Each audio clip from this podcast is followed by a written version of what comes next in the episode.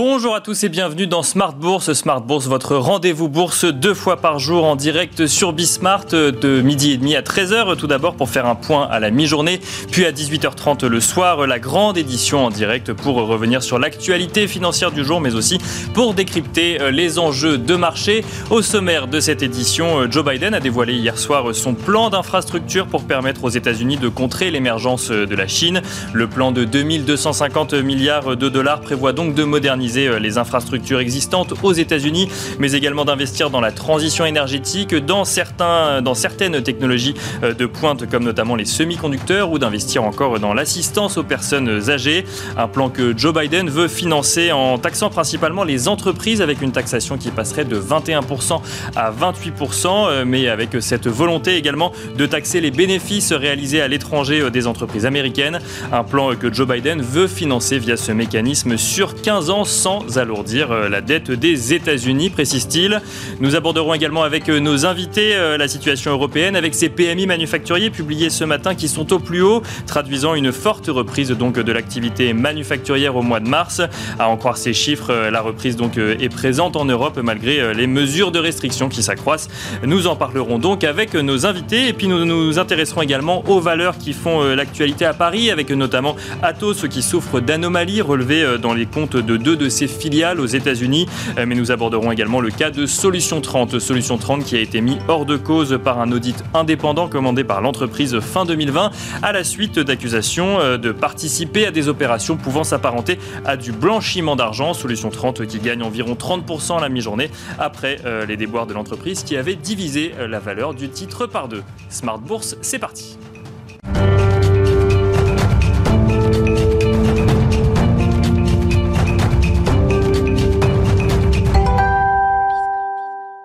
Et on commence tout de suite avec un résumé de l'actualité euh, boursière du jour avec Eva Ben Saadi depuis la salle des marchés de Bourse Direct. Le 440 poursuit sa hausse à la mi-journée. Les investisseurs sont prudents, mais les craintes sanitaires en Europe ne l'emportent pas sur l'optimisme suscité par la présentation d'un vaste plan pour les infrastructures aux États-Unis. Le président américain Joe Biden a présenté en effet hier un projet de plus de 2000 milliards de dollars. Il devrait dévoiler en avril de nouvelles propositions qui pourraient ajouter à nouveau 2000 milliards de dollars à la facture globale. Contexte, les investisseurs seront attentifs aujourd'hui à la publication de l'indice ISM manufacturier pour le mois de mars aux États-Unis et dans l'attente demain, bien sûr, des chiffres officiels sur les créations d'emplois publiés par le département du travail. Les marchés semblent faire fi des nouvelles restrictions sanitaires alors que la France, elle, a dû se résoudre à instaurer un nouveau confinement national de quatre semaines, limitant les déplacements et obligeant les commerces dits non essentiels et les établissements scolaires à fermer. Une situation sanitaire associée à des débuts poussifs de la campagne vaccinale dans l'Union européenne. En Allemagne, les ventes au détail se sont effondrées en février, fortement euh, impactées par les mesures de confinement. Elles chutent de 9%. Les économistes tablaient, eux, sur une baisse de 6%. Bonne nouvelle, euh, néanmoins, toujours côté européen, on constate une croissance record pour le secteur manufacturier. L'indice PMI pour l'industrie de la zone euro s'est redressé de 57,9 à 62,5 en mars. Du côté des valeurs, Sodexo fait état d'une marge opérationnelle de 3,1% pour le premier semestre de son exercice décalé, bien supérieur à l'objectif qui avait été donné par le groupe d'une marge d'au moins 2,5%. Clara Nova, le spécialiste de l'impression digitale et du e-commerce, qui génère un bénéfice net multiplié par 7 à 11 millions d'euros au premier semestre clos fin décembre. Le résultat opérationnel courant du groupe a également augmenté de 107% à 23 millions d'euros et Vinci qui annonce un accord avec le groupe espagnol ACS en vue d'acquérir ses activités énergie pour environ 4,9 milliards d'euros. La transaction renforce la stratégie du groupe français de BTP et de concession de devenir un acteur mondial de l'ingénierie, des travaux et des services dans le domaine de l'énergie. Elle doit aussi permettre à Vinci de développer des projets d'énergie renouvelable.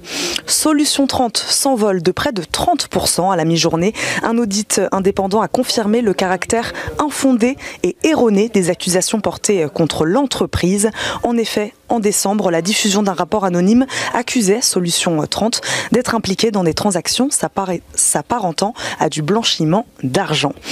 Atos, euh, le géant informatique, lui plonge de près de 13% à la mi-journée. Les commissaires aux comptes ont émis une réserve pour l'imitation de travaux portant sur deux entités juridiques américaines. Enfin, le marché pétrolier efface une partie de ses pertes de mercredi avant une réunion de l'OPEP+, qui pourrait reconduire une nouvelle fois les mesures d'encadrement de la production.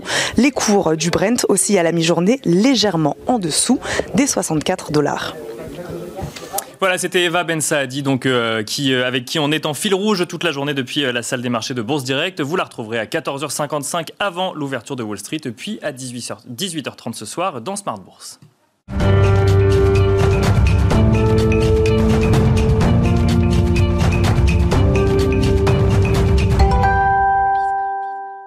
Nous sommes à présent en plateau avec Franklin Pichard, directeur général de Kipling Finance. Bonjour Franklin Pichard. Bonjour. Mais également en duplex avec Thomas Kosterg, économiste senior US chez Pictet Wealth Management. Bonjour Thomas Kosterg. Bonjour.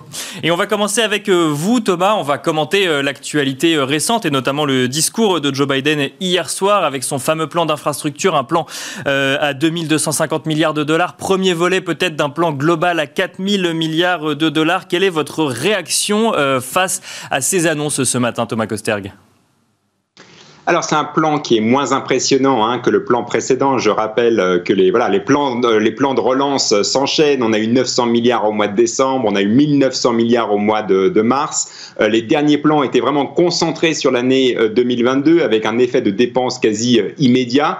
Alors que là, on parle d'un plan d'infrastructure qui sera étalé donc sur 8 ans. Hein, donc la dépense sera beaucoup plus étalée, mais également avec une, un effet hausse d'impôts, hein, ce qui est nouveau puisque les plans précédents précédent était financé entièrement par le déficit et la dette. Là, on a un peu plus de soucis euh, de balancer le budget, en tout cas partiellement, et donc il y a des hausses d'impôts avec un taux euh, d'impôt des entreprises qui passerait donc de 21% à 28%. Euh, donc ça, c'est aussi un côté un peu plus négatif puisque ça pourrait éventuellement euh, mener à une confiance des entreprises euh, qui, euh, qui pourrait être un peu perturbée par ces changements d'impôts.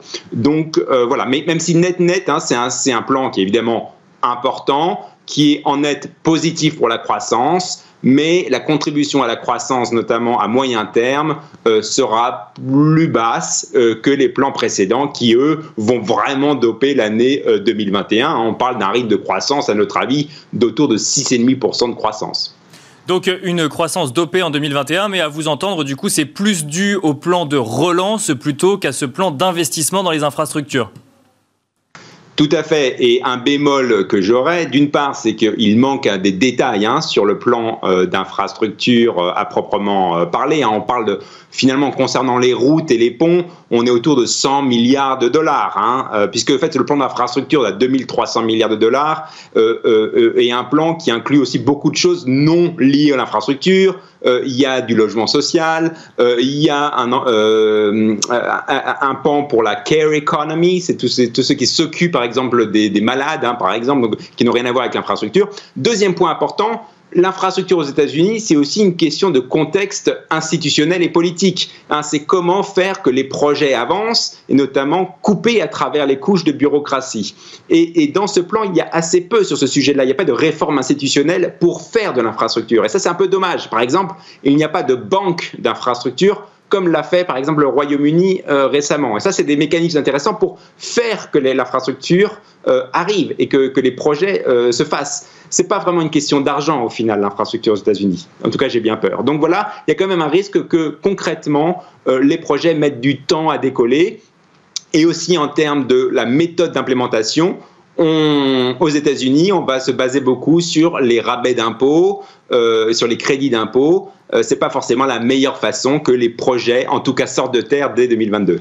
Alors on va parler du financement du plan dans un instant. Juste avant, vous parlez des, difficultés peut-être à faire sortir ce plan. Et c'est vrai qu'il faut rappeler que là, c'est un plan qui est annoncé par le président des États-Unis, donc du coup par le gouvernement américain, mais qu'ensuite, dans les faits, bah, ça va peut-être plus dépendre des États également. Donc c'est là que vous, que vous identifiez des contraintes peut-être? Tout à fait, exactement. Hein. Donc il y a plusieurs couches de bureaucratie aux États-Unis et la question c'est comment euh, faire en sorte de couper à travers ces couches de bureaucratie et de faire que les projets évidemment sortent de terre. Un projet emblématique, c'est évidemment le fameux tunnel entre le New Jersey euh, et la ville de New York hein, euh, sous l'Hudson qui met du temps à arriver et ça c'est des problèmes de, politique hein, plus que de, des questions d'argent. Donc c'est vraiment comment faire en sorte de mettre tous les acteurs autour de la table et focaliser l'attention sur le besoin de faire de l'infrastructure et de rénover les infrastructures existantes. Alors un mot maintenant sur le financement du plan. On l'a un petit peu abordé. Euh, du coup, Joe Biden propose de, réaugmenter la fiscalité sur les sociétés, de passer de 21% à 28%, fiscalité qui avait été réduite par Donald Trump, donc qui était passée de 35% à 21%. Il y a également cette, euh, envie de trouver des solutions pour taxer les bénéfices des entreprises américaines réalisées à l'étranger. Euh, quel va être, selon vous, l'impact sur les marchés à court et moyen terme? Alors, euh, premier point, c'est qu'en net, euh, on a des dépenses d'un côté, on a des hausses d'impôts de l'autre, mais en net, le paquet devrait être euh, positif pour la croissance américaine. Et en plus, au niveau microéconomique, certains secteurs vont plus bénéficier que d'autres, évidemment les infrastructures, mais aussi tout ce qui est politique verte, hein, tournée vers le climat et les nouvelles énergies. C'est ça qui est Donc, voilà, niveau microéconomique, du plan de Joe Biden, qui est cette notion de transition énergétique. Oui. Voilà, alors on pourrait y revenir parce que certes aussi sur ce plan-là, on peut dire que les mesures sont assez mitigées et il faudra davantage pour arriver à net zéro carbone en 2050 comme est le plan affiché par Joe Biden. Hein. Finalement, on aurait pu aimer un peu plus d'ambition du côté des énergies puisque pour l'instant, on incite les Américains à acheter des véhicules électriques mais on n'a pas de fin, euh, en tout cas pas de fin actée pour les véhicules thermiques.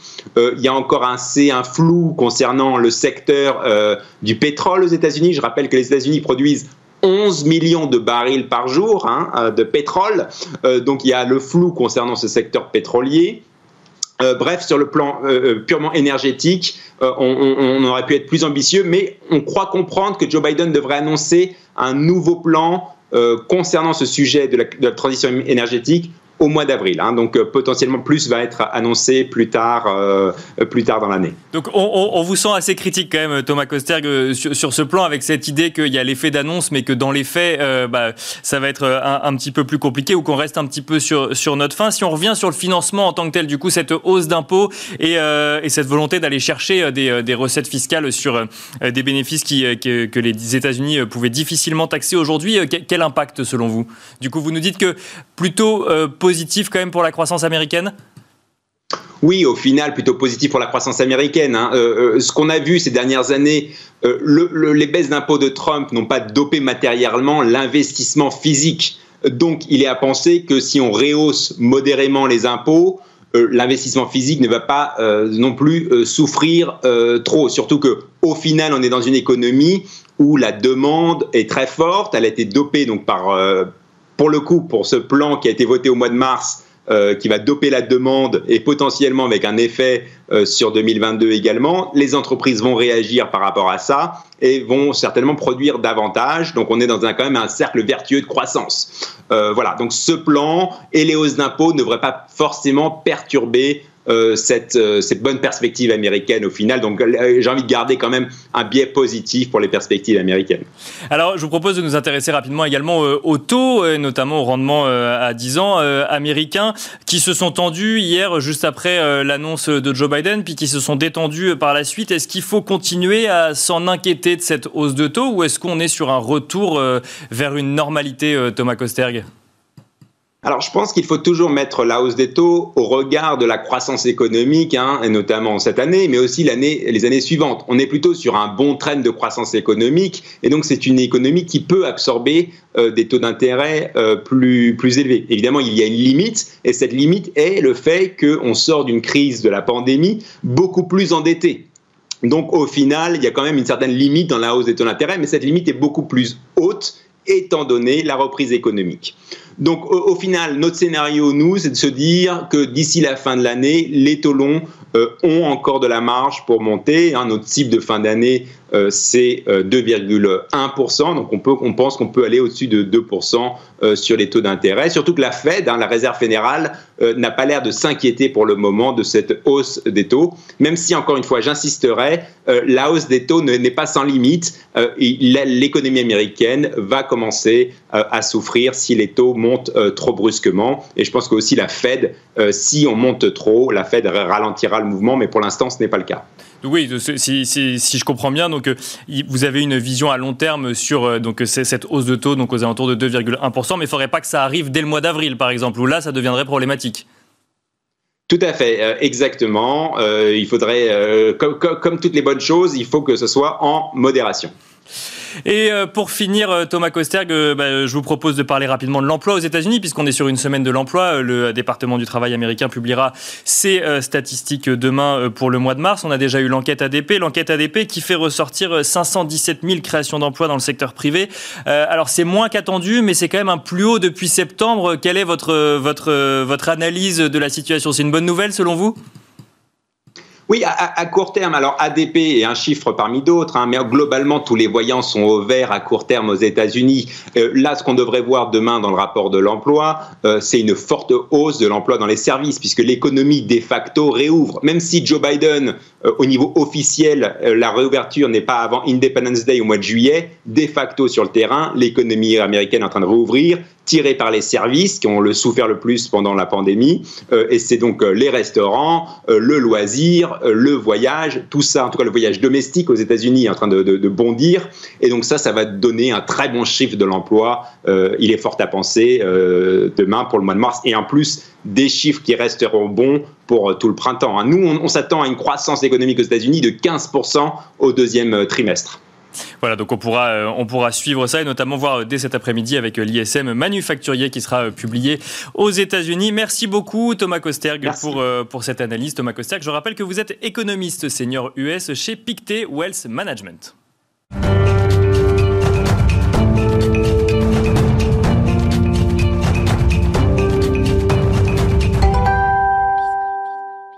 Et on continue à présent avec vous, euh, Franklin Pichard. Rebonjour. Bonjour. Euh, bienvenue. Donc, euh, vous êtes directeur général de Kipling Finance. Alors, on va revenir sur ce qui a été dit sur, sur, sur le, le, plan d'infrastructure aux États-Unis. Mais avant, on rappelle donc on est le 1er avril. On est à la fin du premier trimestre 2021 avec un CAC 40 qui revient sur ses niveaux d'avant crise et donc avant mars 2020. Il il est juste en dessous des 6100 points. Il essaye depuis 2-3 jours euh, euh, de, l'atteindre. Quelle est, euh, votre analyse? On rappelle simplement qu'il y a eu une contraction sur les indices européens, et puis d'un coup d'un seul, le CAC 40 a essayé d'aller sur les 6100 points. Il est un peu revenu, il a consolidé hier, et puis là, on sent quand même cette volonté de l'indice. Oui, c'est ça. Si, rappelons-nous, hein, il y a un an, le, le, score était un petit peu différent. On perdait 26%. Là, le score de ce premier trimestre avoisine les 10%. Donc, la configuration effectivement a totalement changé. Pour le moment, par rapport à ce pic de 6110 euh, touché l'année dernière, on sent que les, les investisseurs sont un petit peu inquiets. Jusqu'à hier, ils attendaient Joe Biden et euh, Emmanuel Macron sur les mesures qui seraient prises en France. Euh, on voit qu'il n'y a pas eu de grosses surprises, on n'a pas eu de mauvaises surprises. Donc du coup, les, les investisseurs sont un petit peu détendus ce matin. Et puis, ça vient d'être dit à l'instant, quand on voit qu'un cabinet comme euh, une banque comme Pictet euh, s'attend à une croissance de 15% sur le deuxième trimestre, eh bien, les investisseurs peuvent être tentés de revenir et de poursuivre leurs achats sur les marchés.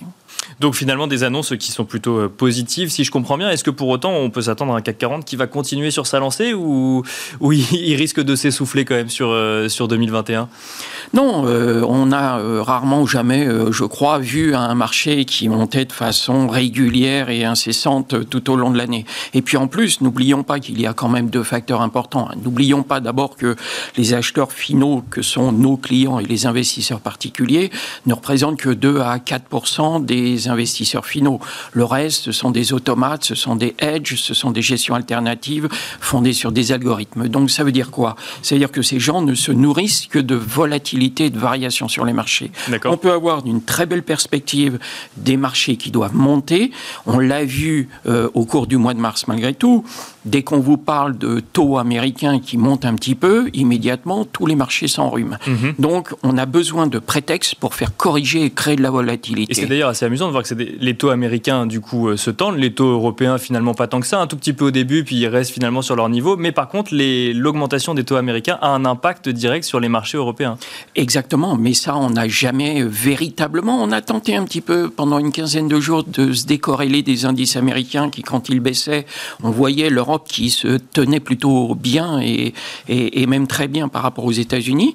Là, maintenant, un peu tout le monde se tourne vers Christine Lagarde en se demandant quand même, euh, avec cette euh, évolution des taux américains, euh, on n'est quand même pas dans le même contexte en Europe. Bien sûr. quelle sera la politique et que devra faire? Et on s'attend à ce que Christine Lagarde prenne la parole incessamment sous peu.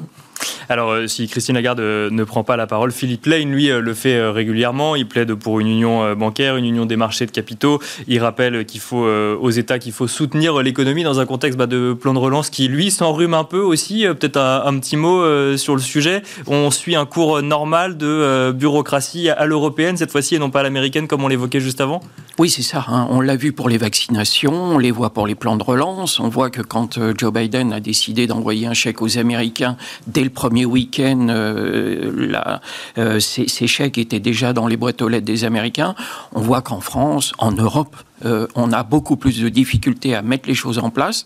Ça a même été dit, là, quand on parle d'un tunnel euh, à New York, euh, on est confronté à des conflits politiques administratifs. Alors vous imaginez en Europe ce que ça représente. Donc oui, on aura cette croissance qui est là, qui est au rendez-vous. On le voit avec les, indicateurs que nous recevons depuis maintenant plus d'un mois, deux mois même on, va dans le bon sens, mais on n'y va pas à la même vitesse, et par conséquent, on est obligé d'être plus méfiant et plus attentiste à l'évolution à court terme du marché.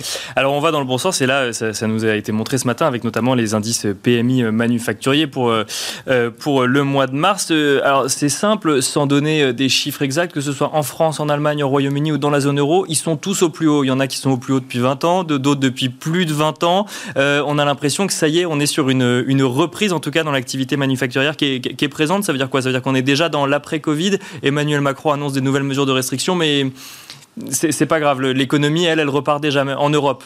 Oui, on, se rend compte quand même que l'ensemble des décideurs politiques euh, servent cette fois-ci, cherchent à préserver quand même euh, l'économie et savent qu'à chaque euh, mesure de confinement ou pseudo-confinement, on va toucher certains secteurs qui auront un impact de l'ordre de 10 ou 15 milliards ou, sur, sur l'économie, là je parle pour la France, mais en tout cas, on, ne s'achemine plus vers un arrêt brutal de l'économie et au contraire, on a des indicateurs euh, de consommation, euh, des indicateurs d'activité qui restent positifs et qui donnent envie quand même de, euh, de croire à la sortie du tunnel. Franck Lapichard, donc on est à la fin du premier trimestre 2021. Quels sont les, qu'est-ce qui vous a marqué, les tops et les flops peut-être des, des, des publications d'entreprises qui vous ont marqué?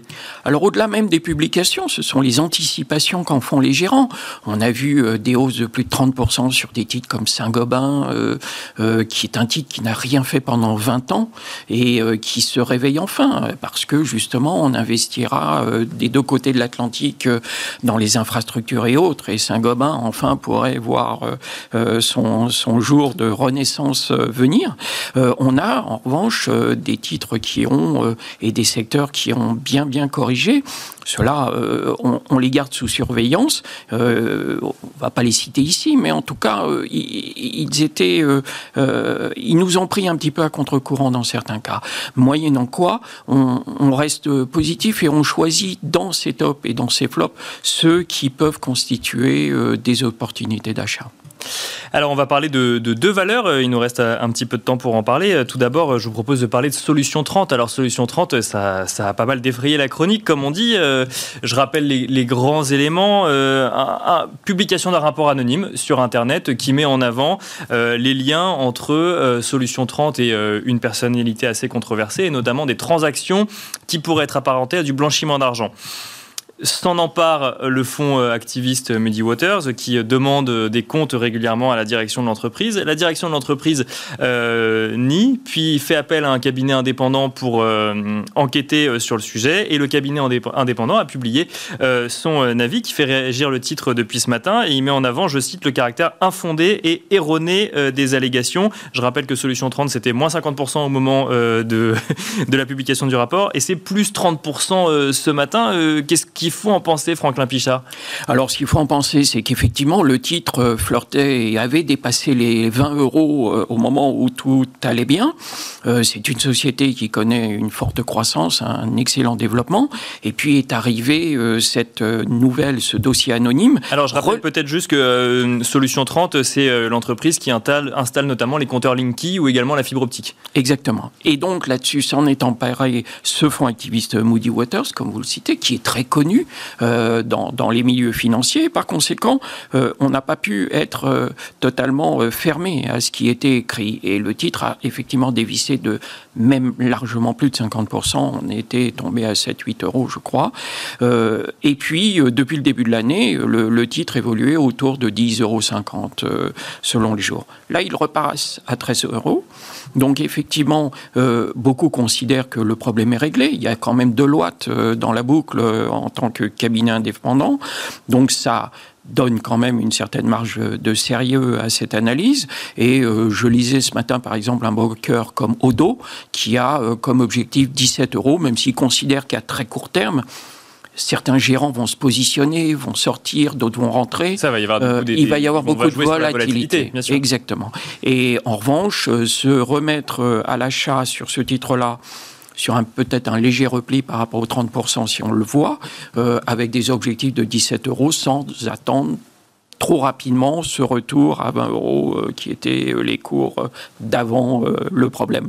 Et un mot pour finir, il nous reste un peu moins d'une minute sur Atos à présent. Atos qui lui bah, recule ce matin, il perdait 14% avant le, début, de, cette émission. Alors lui, c'est à cause de l'annonce d'anomalies dans ses comptes, dans les comptes pardon, de deux filiales américaines qui pèsent à peu près pour 11% de, son chiffre d'affaires et donc des, de, les commissaires aux comptes qui émettent une réserve. Qu'est-ce qu'il faut en penser là aussi? C'est des comptes qui restent certifiés quand même, mais avec cette réserve. Oui, c'est ça. Quand on vous parle de contournement des contrôles internes et puis des erreurs euh, comptables, euh, les, boursiers et les investisseurs n'aiment pas, du tout. On n'aime pas du tout. Donc, euh, typiquement, et nous, j'ai eu l'occasion de m'exprimer sur le sujet il y, a, il y a déjà un ou deux mois, on avait fait l'arbitrage, on avait quitté Atos, on était allé sur leur ancienne filiale sur Worldline. on est pour le moment toujours positionné sur Worldline et on n'a pas envie de revenir sur Atos dans l'immédiat. Euh, ceux qui en ont bah, vont surveiller, voir l'évolution, mais comme vous le disiez très justement, le contrat, euh, enfin le problème ne concerne que deux filiales qui représentent un peu plus de 11% du chiffre d'affaires global. Il n'y a quand même pas péril en la demeure, mais c'est vrai qu'Atos n'avait pas besoin de ça. Le titre avait été suffisamment maltraité avant. Il n'avait pas besoin de cet événement supplémentaire. Voilà, donc euh, à suivre, même si effectivement il n'y a pas péril en la demeure, comme vous nous le disiez. Merci beaucoup, euh, Franklin Pichard. Je rappelle que vous êtes directeur général de Kipling Finance. Quant à vous, bah, je vous remercie de nous avoir suivis et je vous donne rendez-vous ce soir à 18h30.